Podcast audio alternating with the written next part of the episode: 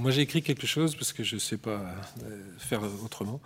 Alors euh, bonjour, je vais tenter très simplement et très concrètement de vous raconter comment la question d'exposer la révolte a été abordée du point de vue scénographique pour l'exposition mai 68, l'architecture aussi, qui a eu lieu l'année dernière à la Cité de l'Architecture et du Patrimoine. Je dis très concrètement parce que je suis convaincu que, quelle que soit la manière dont nous avons réussi ou échoué à travailler ce grand thème de la révolte, cela s'est joué dans des toutes petites choses, des petites décisions, des questions de réglementation, d'assemblage de matériaux. Je me permettrai au fil de mon propos de faire référence à diverses autres expositions et dispositifs spatiaux. Il s'agira ici de considérations, hein, j'ai pas de réponse, c'est un peu un fatras de questions euh, euh, dans lequel on a été pris. Je m'appelle Xavier Renat, je suis architecte, je suis enseignant à l'école d'architecture de Saint-Étienne. Nous avons conçu cette scénographie avec trois co-commissaires, Éléonore Marantz, Caroline Magnac euh, et Jean-Louis Violo, et avec une dizaine de personnes de la Cité de l'Architecture, ainsi qu'avec une autre agence d'architecture partenaire, l'agence MOI MWH, avec laquelle j'ai l'habitude de travailler. Avant tout, je vous prie de m'excuser, je ne peux pas être présent au colloque euh, hier ni aujourd'hui parce que c'était pas prévu, mais je dois présenter mon travail de thèse à 17h aujourd'hui. Euh, donc je devrais filer même euh, juste après, je vous, prie de m'en excuser. Pour que vous sachiez brièvement d'où je parle, en deux minutes, je dois quand même vous, expliquer un tout petit peu ce que c'est que cette agence que j'ai menée pendant dix ans et que j'ai arrêté juste après cette expo. Ça n'a rien à voir avec cette expo, mais en gros, j'ai travaillé pendant dix ans à poser des questions à, travers cette agence sur est-ce que l'architecture est un luxe ou est-ce qu'elle peut être, euh, on va dire, accessible à des gens qui ont peu de moyens Et donc, ça a généré tout un tas de projets avec extrêmement peu de moyens et qui reposaient des questions, à mon sens, un peu fondamentales. Comment on refait une fenêtre, un robinet, euh, enfin pour arriver à une chasse d'eau, par exemple, euh, arriver à refaire euh, de l'architecture avec des moyens extrêmement faibles. Et ça, ça m'a amené assez vite à travailler pour des artistes qui voulaient, avec très peu de moyens aussi, spatialiser le, le, sens de leur travail, on va dire. Donc là, c'est l'exposition de Mathieu Aboninck sur Orphelin de Fanon à la, à la ferme du Buisson, ou avec Guillaume Desanges sur l'exposition Soudain déjà, euh, qui faisait euh, le point sur 10 ans de création artistique, ou Éric Baudelaire euh, sur son ambassade d'Abkhazie dans différents endroits. et après, plutôt sur des plus grosses expositions, donc toujours avec des petits budgets. J'ai toujours, à chaque fois que j'ai travaillé sur des grosses pour des grosses institutions, ça a toujours été quand il n'y avait pas d'argent. Donc là, par exemple, c'était l'exposition de Tania Moreau à Metz. Et, et voilà. Alors, c'était le peu d'argent, c'était le cas de cette exposition euh, sur mai 68 à la Cité de l'Architecture. Elle n'avait pas de budget pour une raison assez simple, euh, qui était qu'à la base, il ne devait pas s'agir d'une grande exposition, en taille je, parle, mais d'une petite chose, euh, si j'ai bien compris, au dernier étage de la cité, où il y a les maquettes. et puis le projet a grossi, grossi. J'ai été contacté au moment où la cité, qui avait estimé pouvoir gérer cette exposition en interne, comme ils le font très souvent, se sont rendu compte de l'importance de la bête et qu'il fallait euh, il allait falloir un scénographe extérieur sans charge parce qu'ils euh, étaient en surchauffe, eux, avec de nombreux autres projets. Personnellement, j'aime beaucoup les situations très contraintes, car je pense que c'est à cet endroit qu'on peut faire des choses quand il n'y a pas d'argent, quand il y a trop d'œuvres, pas assez d'espace, trop de gens sur le même objet. Ça peut paraître assez paradoxal, mais c'est dans ces conditions qu'il me semble possible qu'il se passe des choses. De mon expérience, face à des gros budgets, dès qu'il y a eu un problème, quelqu'un a, en fait, a sorti un billet et il n'y avait plus de discussion possible. Le problème était réglé. Quand il n'y a pas d'argent, on est obligé de causer. Euh, c'est compliqué. Mais au moins, euh, c'est intéressant. Je ne dis pas qu'il faut couper les budgets de la culture, bien évidemment. Je dis que euh, je ne, moi, personnellement, je sais travailler que dans des situations très contraintes comme ça. Alors, exposer la révolte, je dirais oui et non, parce qu'en fait, euh, l'exposition montrait très peu, en tout cas le moment iconique, révolutionnaire, on va dire révolté, de, mai, mais plutôt l'avant et l'après, ce que 68 a transformé pour l'architecture plutôt que voilà, euh, les événements de mai, même si évidemment la, notion de révolte était tous euh, dans nos têtes. Je crois qu'il est nécessaire de commencer juste par lever une toute petite ambiguïté, même si ça paraît un peu idiot de le dire, mais euh, faire une exposition sur la révolution, c'est pas faire la révolution. faire une exposition sur la révolte, ça n'est pas faire la révolte. Je me rappelle, bon, il y a cette phrase très connu de Mao qui dit que la révolution n'est pas un dîner de gala. Clairement, euh, quand on est euh, en train de faire une exposition, on est plus du côté du gala que, que, de la révolte. Et pour moi, c'est pas du tout un problème. Je pense qu'il ne faut pas confondre euh, les deux. La question devient alors, que veut dire faire une exposition sur la révolte dans une grosse institution? La Cité de l'Architecture, c'est le plus grand lieu au monde en termes de surface à dédié à l'architecture. Et ça pose des questions, à mon avis, intéressantes. Dans notre cadre précis, normalement, le scénographe n'intervient pas sur le contenu, euh, enfin sur des grosses expositions comme ça. Mais là encore, pour des raisons de stratégie d'ensemble, de budget, de délai, il nous a fallu parler de la philosophie générale de cette exposition. Nous, on est arrivé à un moment dans ce projet où il y avait une tension importante entre deux visions de l'exposition. La cité de l'architecture, qui à très juste titre avait peur de la quantité de travail, du coût et de la complexité de la mise en œuvre d'un nombre de documents toujours croissant. Et de l'autre côté, les co-commissaires qui voulaient, à juste titre eux aussi, à mon sens, euh, en montrer toujours plus.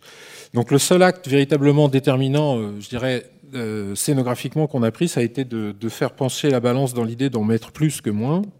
L'idée un peu, naïve, hein, c'était de dire, je sais pas, 68, voilà, c'est généreux, il fallait que ça, qu'il y en ait beaucoup, que ça pète un peu à la tête de tout le monde. Euh, et on a dit, bon, on, prend tout et on se débrouillera. Euh, donc je vais forcer un tout petit peu le trait, mais je dirais qu'une fois que cette décision avait été prise, la, scénographie était un peu faite. Il y aurait eu des variations selon des architectes différents, mais en gros, l'expo, à mon sens, a aurait été majoritairement la même. L'idée d'accumulation entraînait tout un tas de réactions en chaîne qui faisaient que l'expo se dessinait de plus en plus toute seule et qu'il ne fallait accompagner, qu'il ne fallait faire un peu que accompagner le mouvement. Et c'est un peu sur ce point que j'aimerais m'arrêter euh, aujourd'hui. Je pense que la question réelle d'une mise en espace dépend surtout du mode de production propre à chaque lieu. Et c'est ce mode qu'il faut tenter d'arriver de comprendre et de travailler. Au fil du travail, il se révèle une sorte d'acteur en creux, euh, ce mode de production, euh, comme un interlocuteur, mais avec lequel on ne peut pas parler, parce qu'il naît à l'articulation des dimensions techniques, économiques, juridiques, mais aussi théoriques et politiques, et détermine partiellement l'exposition en échappant pour une large part aux acteurs impliqués. Je vais essayer d'être un tout petit peu plus précis en vous donnant des exemples euh, des problèmes soulevés par ce parti d'accumulation. Donc, par exemple, ça, c'était le lieu qu'on nous avait de, qui était euh, désigné pour l'exposition. Déjà, la première question, c'était est-ce que nous on disait ah il y a beaucoup trop de documents, est-ce que ça peut rentrer? Donc on a juste pris la totalité des surfaces en rouge, on les a ramené à des carrés, on a pris la totalité des documents à montrer en blanc, on les a mis dessus, on a dit que ça rentrait. Mais euh, après on les a, ce qu'on a fait c'est qu'on les a répartis par taille, euh, on les a modélisés une par une, on les a mis par euh, catégorie telles que les commissaires les avaient proposées et on les a mis par paquet après. Et donc on les a mis juste au sol pour voir si ça rentrait. On s'est dit que ça rentrait, mais très vite il fallait mettre euh, les unités de passage. Les de passage, on voit vite que ça se dessine euh, assez rapidement. Et on s'est dit, bon, bah voilà, l'expo, elle est là, c'est juste une grande table où on va mettre un maximum de documents. Euh, mais alors, par contre, ce parti pris d'accumulation a été une, question à, poser, on dire, a été une question importante parce qu'il a déterminé les trois choses les plus importantes, à mon sens, de ce que exposer veut dire, de manière très concrète pour cette exposition. La première, qui a été euh, quelle est la définition du visiteur qui est induite par ce dispositif? Le débat a très vite porté sur deux définitions, non pas de l'exposition, mais du, ou de la, regardeur, regardeuse. La cité de l'architecture, le service des publics, même le staff, est en un sens très habitué à un mode de production d'exposition qui définit, à juste titre à mon avis, un profil de visiteur le plus inclusif possible, jeune, vieux, mobilité, personne à mobilité réduite, malvoyant, malentendant. Ils font beaucoup d'expositions. Chaque architecte scénographe arrive et bon, comme moi, enfin, on est tous un peu pris dans l'excitation à essayer de faire un peu le malin. Enfin, la cité, elle, gère les problèmes et elle, reçoit surtout tous les avis positifs et négatifs sur les expositions. Ils savent donc de quoi ils parlent, ils savent de qui ils parlent. Et de ce fait, cette connaissance du sujet amène à imposer un niveau de l'humaine. Donc, euh, on parlait tout à l'heure, euh, euh, un niveau de luxe un niveau, pardon, le fil, un, niveau de l'humaine, mais aussi, euh, par exemple, euh, et c'est là où ça devient vraiment assez déterminant, on va dire une certaine densité d'information et d'absorption possible des documents euh, pour un temps moyen estimé dans l'exposition, parce qu'il y a plein d'expositions en même temps. Ce qui définit un sujet type un peu en creux dont il faut prendre soin et qui fait de fait, ce qui fait que l'exposition se dessine d'elle-même. Je parle ici de la cité, mais euh, genre quand on, je faisais des expositions dans des grosses institutions comme euh, euh, au Centre Pompidou-Metz, les problèmes sont, sont, assez vite les mêmes. Alors, un, donc voilà, par exemple, je prends une fois qu'on avait fait ce paquet, il y avait trois hypothèses. Soit on faisait des îlots et on se baladait comme ça, soit on divisait en deux et on passait au milieu, soit on faisait une table autour et on circulait autour. Bon, ça c'était évidemment ce qui plaisait le plus aux pompiers, c'est ce qui était le plus simple, le moins coûteux. Donc euh, on a fait, euh, voilà, ça fait donc ça a fait une table. Moi, je trouve ça assez beau, pourquoi pas. Toujours principe, euh, une forme de radicalité d'économie, pourquoi pas. Et mais un exemple très précis, c'est par exemple quand on avait fait, je, fais un pas de côté, un exemple, lorsqu'on a fait avec Mathieu Abonin à la ferme du Buisson la scénographie de l'exposition Orphelin de Fanon, nous avions proposé de matérialiser par des murs l'espace minimum légal qu'un pompier, pompier, autoriserait pour la circulation. Une unité de passage, donc 90 cm de, de largeur. Ce dispositif, contraignait le spectateur et il fallait quasiment transgresser la scénographie pour aller voir les œuvres. Les corps étaient contraints en référence à la manière dont Fanon décrit la structuration mentale captive du colonisé. Je ne dis pas que c'est bien, hein, mais en tout cas c'est ce qu'on a, fait. Ce dispositif présupposait un sujet visitant auquel il était partiellement possible de faire violence, euh, moins symboliquement, dans son parcours de l'exposition. La connaissance de son public par la cité interdisait ce type de dispositif. Alors voilà, ça, c'est ce que ça donnait. Euh, non pas que la cité nous l'ait interdit, mais que moi-même, je savais bien qu'a priori, ce, type de dispositif n'avait pas lieu dans, la cité d'architecture. Euh, et donc, nous avons, euh, donc ce mode de production d'exposition n'y a pas lieu. Par contre, ce que nous avons tenté de faire avec cette idée d'accumulation, je pense, c'était de ne pas accepter l'idée qu'un spectateur ne serait pas en capacité de comprendre, sous prétexte qu'il y avait trop d'informations, pour ma part, je pensais à cette phrase de Rancière il n'y a qu'une seule intelligence, l'égalité est un point de départ et non un but à atteindre dans le maître ignorant. Et, euh, mais il y avait aussi, euh, il s'appelle, euh, Jean-Louis Violot, un des co-commissaires, qui disait bah, Moi, je me rappelle d'être allé voir au centre Pompidou l'exposition sur la ville et de sortir en disant J'ai rien compris, mais c'était super. Et donc, je pense que tous les co-commissaires étaient d'accord sur cette idée de densité, d'accumulation. Le débat, et je dis bien le débat parce qu'il ne faudrait pas donner le, sentiment que la cité était contre, non, elle jouait le jeu et tentait d'adapter son mode de production à cette hypothèse, et leur crainte sur la complexité d'une telle exposition était vraiment justifiée. Cette exposition ne s'est faite très sincèrement que parce que j'avais sous-estimé complètement cette complexité de calage et le travail que ça engendrait, qu'ils le savaient eux, mais qu'ils m'ont laissé faire et qu'ils ont souffert avec moi, euh, ils ont joué le jeu. De quel problème parle-t-on? Ce que ce choix de l'accumulation a signifié à la fin était 250 œuvres originales, 53 livres au mur, 105 livres exposés sous la forme bibliothèque de référence, une quarantaine de films, des reproductions en facsimilé, mais ce qui est surtout le plus déterminant a été euh, a été les conséquences sur le mode de production de cette exposition, c'est-à-dire de gérer 63 prêteurs, ayant chacun leur modalité de prêt, d'assurance, d'acheminement, et une base de données qui comportait à la fin 788 items considérés comme des euh, des, euh, considérés euh, pour l'exposition, dont certains ont été enlevés, soustraits, rajoutés. Ça n'a pas arrêté de bouger pour, tout un tas de raisons, parce que scientifiquement ça ne se souhaitait plus, ou parce qu'elles étaient plus disponibles. Et donc, euh, donc l'idée de vouloir une densité sur une table, en fait, il fallait que ça soit dense. Mais comme les documents arrêtaient pas de changer, en fait, c'est devenu un puzzle changeant, permanent, de 250 pièces. C'était absolument un cauchemar. Euh, euh, et, euh, vraiment une erreur de jugement de ma part de la complexité, du moins dans un dispositif tel que la cité d'architecture, d'arriver à mener un, un projet comme ça. J'avais pas bien estimé les contraintes inhérentes à leur mode de production. Je fais un parallèle avec une expo encore de, Guillaume Desanges. Euh, alors voilà, juste quelques. Voilà, ça c'était les différentes variables qu'il fallait qu'on prenne en compte. Documents sous vitrine, envoyés, documents sous capot, vitrine, encadrement, bibliothèque. Hein. Ça donnait des tableaux Excel absolument euh, euh, terrifiants. Euh, et donc ça c'est la base de données sur laquelle on avançait, on soustrayait.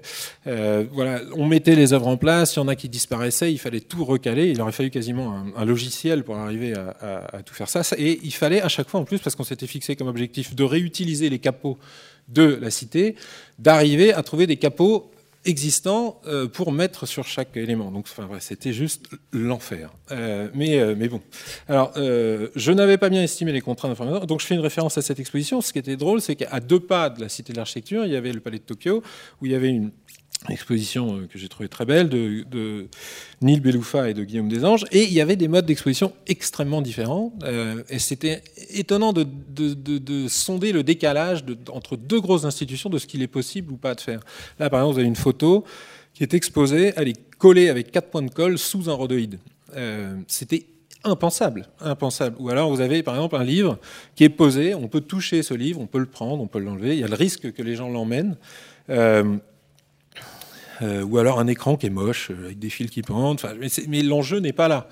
Ou alors il est là, on va dire même dans une esthétique un peu art contemporain, je sais pas. Mais, mais par exemple, la question qui était là, c'était ce document. Par exemple, ça c'est pas possible à citer. Pourquoi? Parce qu'on voit, il y a trop de reflets, par exemple. Il y a trop de reflets dans les documents. Alors que personnellement, moi, quand j'ai vu cette expo, l'ennemi de mon ennemi, ça n'a absolument pas gêné. Bref, donc du coup. Euh, plus l'institution est importante en taille, il me semble, plus ce mode de production a de l'inertie. Mais cette inertie ne peut pas être, à mon sens, condamnée, car c'est aussi, il faut, être honnête, c'est le droit du travail, limiter au maximum le travail des équipes le week-end, la, la, circulation des personnes à mobilité réduite, le réemploi des matériaux utilisés pour des expos, capots, tables, etc. Évidemment, alors, moi, je peux vous montrer des expos un peu plus rock'n'roll que j'ai faites, mais en bossant la nuit avec du scotch. Mais euh, la, question, c'est aussi qu'est-ce que ça donne vis-à-vis de, ceux qui produisent ces lieux, ces, expos? Voilà, juste par exemple, un cartel, ça peut juste être un truc mal collé. Bon, ça, c'est inimaginable, euh, pour le meilleur ou pour le pire, mais euh, à la de l'architecture. Donc, ça, c'est le plan, une fois calé, miracle, après des, nuits et des nuits. Mais alors, c'est marrant, bon, le débat revient un peu sur les mêmes choses. C'est-à-dire qu'à un moment, le deuxième point un peu crucial, ça a été, c'est une exposition de documents, ce qui était un peu une crispation de la cité, qui n'avait pas forcément l'habitude de, ce type de choses. Et donc, c'était, en gros, euh, quel est l'intérêt de montrer un rapport tapé à la machine, sachant qu'on ne peut pas non plus le manipuler, puisque c'est une archive? Comment les agents, euh, comment les gens pourront être exaltés par une révolte face à un rapport dactylographié du ministère? L'intuition partagée, en tout cas avec euh, les, co-commissaires, c'était de dire bon, on va y avoir un effet de masse, d'accumulation, qui va susciter, on l'espère, quelque chose, que l'exposition soit plus que la somme de ses parties. Dernière chose, bon alors ça c'était, euh, bon je n'ai pas le temps de rentrer là-dedans, mais donc en termes de production c'était extrêmement simple, les couleurs c'était du scotch, ça coûte rien, les, voilà c'était des tréteaux, ça coûtait 15 balles, il y avait 1500 balles de tréteaux. bon. Alors, et là où c'est. Alors, le troisième détail sur lequel je m'arrêterai avant de conclure, c'est comment exposer les objets et comment attacher les choses. Euh, c'était, ça peut paraître idiot, mais. Et c'est là où le poids est le plus lourd, je pense. Je parlerai d'un seul détail, qui est celui de comment, euh, accrocher les documents, les tables au tréteau, les, les tréteaux, euh, les livres au mur. Toujours dans un souci d'économie, nous avions trouvé un dispositif assez malin, à mon avis. C'est mon collègue de l'agence Moi qui y avait pensé. On utilisait des feuillards. Les feuillards, en fait, ça tombe bien, c'était exactement la même couleur que le scotch, mais les feuillards, c'est les plastiques euh, extrêmement résistants que vous pouvez agrafer, que vous avez, par exemple, euh, sur les. Euh, des fois, vous recevez un colis par la poste, vous avez du mal à le couper. Là, ça, ça, c'est un feuillard. Et donc, on pouvait tout agrafer comme ça, et moi je trouvais ça magnifique parce que ça renvoyait à des questions théoriques, architecturales, profondes, il y a deux traditions euh, historiques de l'architecture, une structurelle où c'est du bâti et l'autre tissée euh, allemande avec Zemper. Et je me disais, ah, voilà, on va faire une architecture où tout est tissé. Bref. Et donc on avait dessiné voilà l'assemblage des capots avec des feuillards de couleurs collés, agrafés, euh, on va dire. tout pouvait être accroché comme ça, mais c'était sans compter, encore une fois, sur le mode de production d'expo dans cette grosse institution, qui est qu'un coup de cutter et effectivement on peut partir avec le document.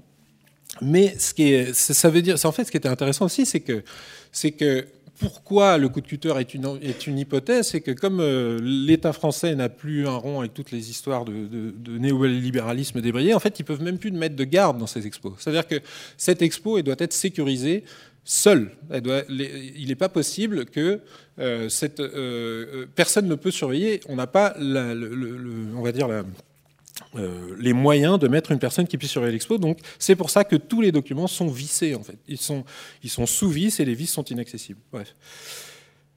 Euh, donc tout ceci revient, comme je disais, à des questions très concrètes qui restent pour moi des questions. La cristallisation la plus importante sur ces modes de production a été à titre personnel à un moment où le service des publics est intervenu en disant que la table était trop longue et que la scénographie était anxiogène. C'est un peu difficile à entendre, mais euh, c'est comme ça. Euh, et donc, euh, oui, parce qu'on m'a dit, donc l'argumentaire était de dire, et je, le comprends encore une fois, c'est-à-dire si quelqu'un est fatigué, n'a plus envie de voir toute l'expo, et on sait que légitimement certains 68 arts sont fatigués, bref, du coup, il a fallu couper la table en deux.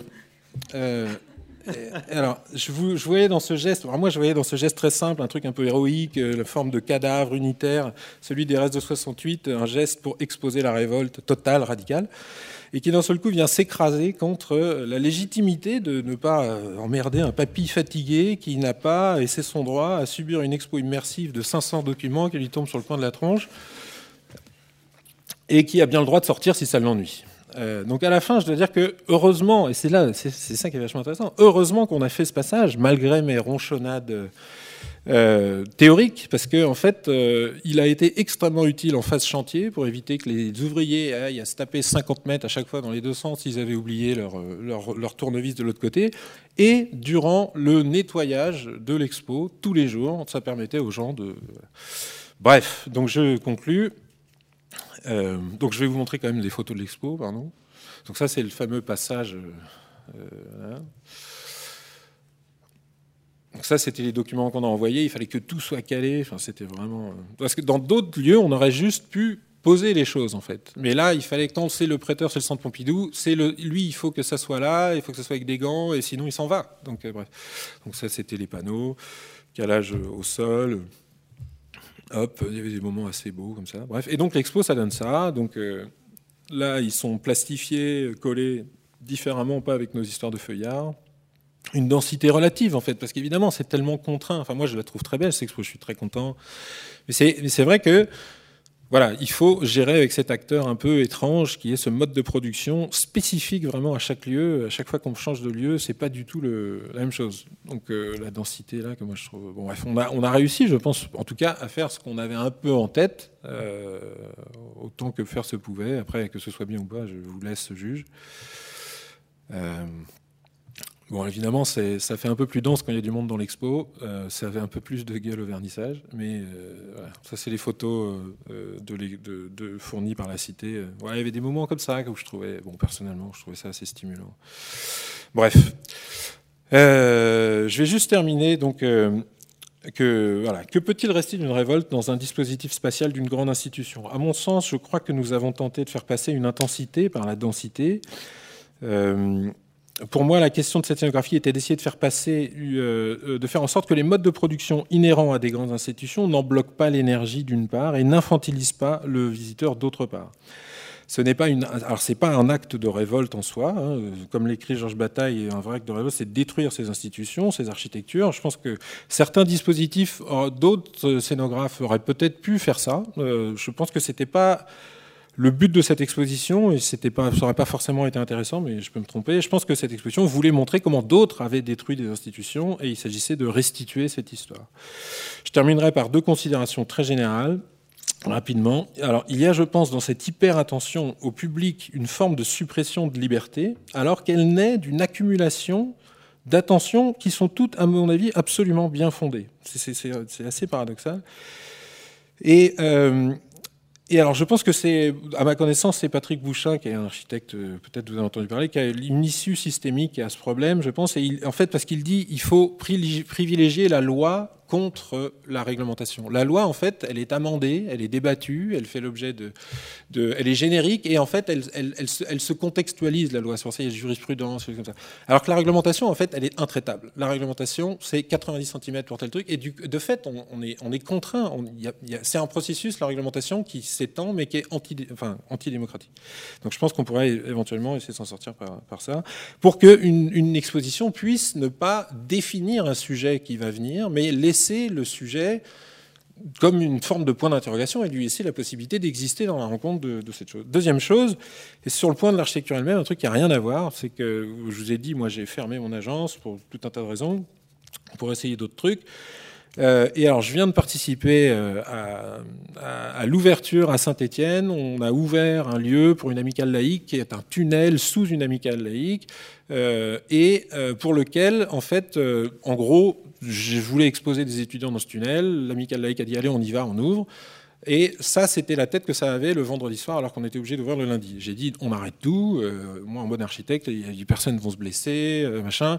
On arrête tout. Et en fait, J'étais pas du tout architecte dans cette, dans cette expo, j'étais juste une personne comme d'autres, de manière beaucoup plus horizontale que la relation qu'on a quand on est architecte. Et, en fait, c'est la ville qui a, qui a missionné en une journée un, un, comment dire, un pompier qui est venu, qui a rendu possible l'ouverture. Ils ont sécurisé un tout petit peu les abords, euh, ils ont dit, ils ont mis eux-mêmes la lumière. Ils ont, et c'est clair, je veux juste revenir à cette question des modes de production c'est que en tant si moi, en tant qu'architecte, j'avais défendu ce projet, jamais ça, ne serait, jamais ça ne serait sorti. Parce que je pense que structurellement, ça aurait été construit comme le projet de l'architecte. et ça aurait été... Alors que là, en fait, c'était quelque chose que beaucoup de gens se sont beaucoup plus appropriés. La ville elle-même, après dix ans de pratique, que la ville soit la personne qui débloque une situation, euh, c'est absolument incroyable. Et bref, donc ça me faisait juste penser sur... Là, c'était vraiment sur le, statut de l'architecte en tant que tel. Euh, c'est ce qui m'évoque euh, à nouveau la question des modes de production. Cette magnifique phrase de, Rancière et questionne la position verticale de l'architecte que je cite euh, donc pleinement. premièrement, l'égalité n'est pas un but à atteindre, elle est un point de départ, une présupposition qui ouvre le champ d'une possible vérification. Deuxièmement, l'intelligence est une. Il n'y a pas l'intelligence du maître et l'intelligence de l'élève, l'intelligence du législateur, mais on pourrait dire de l'architecte, et celle de l'artisan, etc. Il y a une intelligence qui ne correspond à aucune position dans l'ordre social, qui appartient à n'importe qui en tant qu'intelligence de n'importe qui. je vous remercie. Désolé, c'était un peu dense.